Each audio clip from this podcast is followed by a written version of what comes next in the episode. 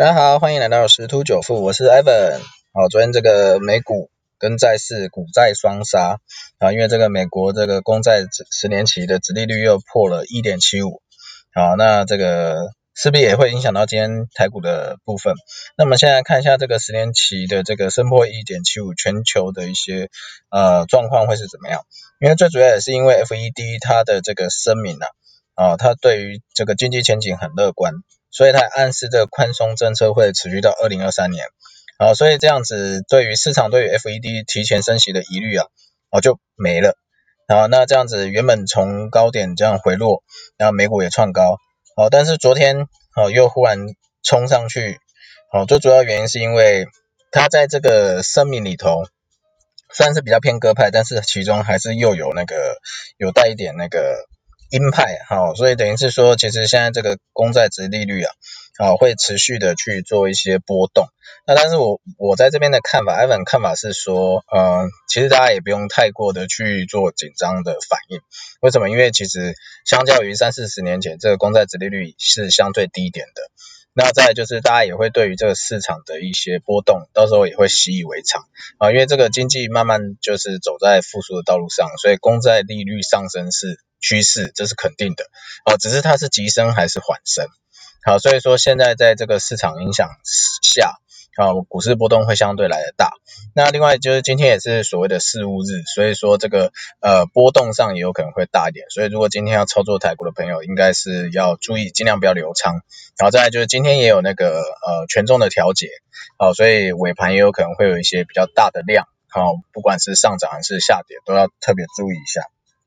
那再来看到台股的部分，好，台湾先讲一下这个这个这一百天呢，央行二度出手，好，它重疾的投资客，然后又出了一个炒房政策，那最主要就是针对还是针对法人为主了。在修正之前呢，如果你是单一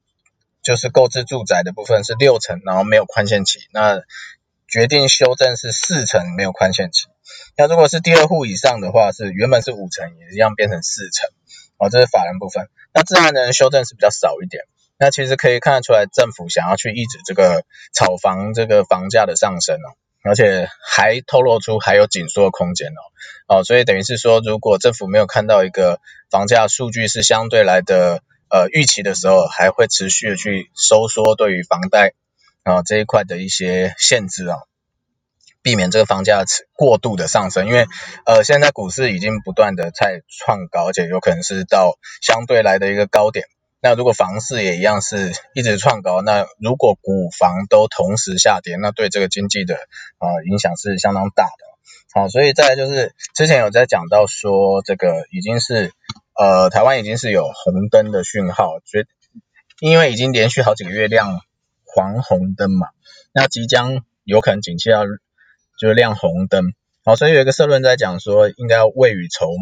绸缪，哎，未雨绸缪哈，好，不要宁可而绝景。为什么？好，这个国发会月初发布的这个元月景气报告是第二个月黄红灯，所以景气是趋热哈。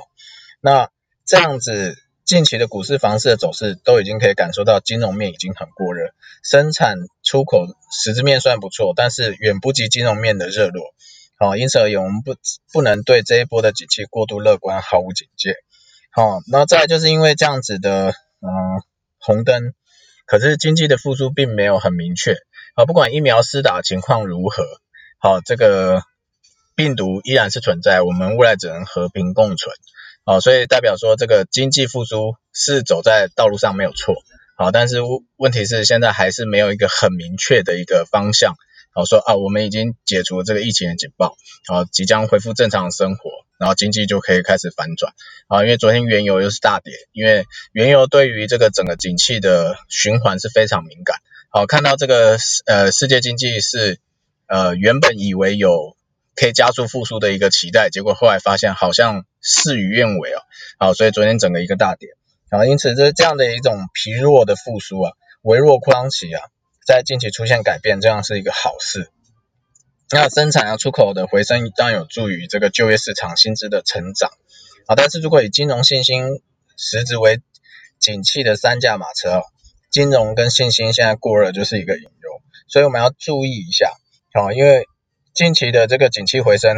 我们应该可以很高兴没有错。那亮红灯，我们也可以说这是很棒的一个一个方向，但是不能大意，因为历史上的繁荣跟泡沫总在一线之间。一九三零年代的美国大萧条，一九九零年的这个台湾股市崩跌，二零零八年美国次贷风暴所酿成的这个全球金融海啸，哈，在萧条崩跌跟风暴来临前，都是万里晴空，一片繁荣啊。然而向来繁荣与泡沫真伪难辨啊，这是可怕之处。好，所以说我们应该居高思维啦，因为啊这几天的内容都有在讲啊，说这个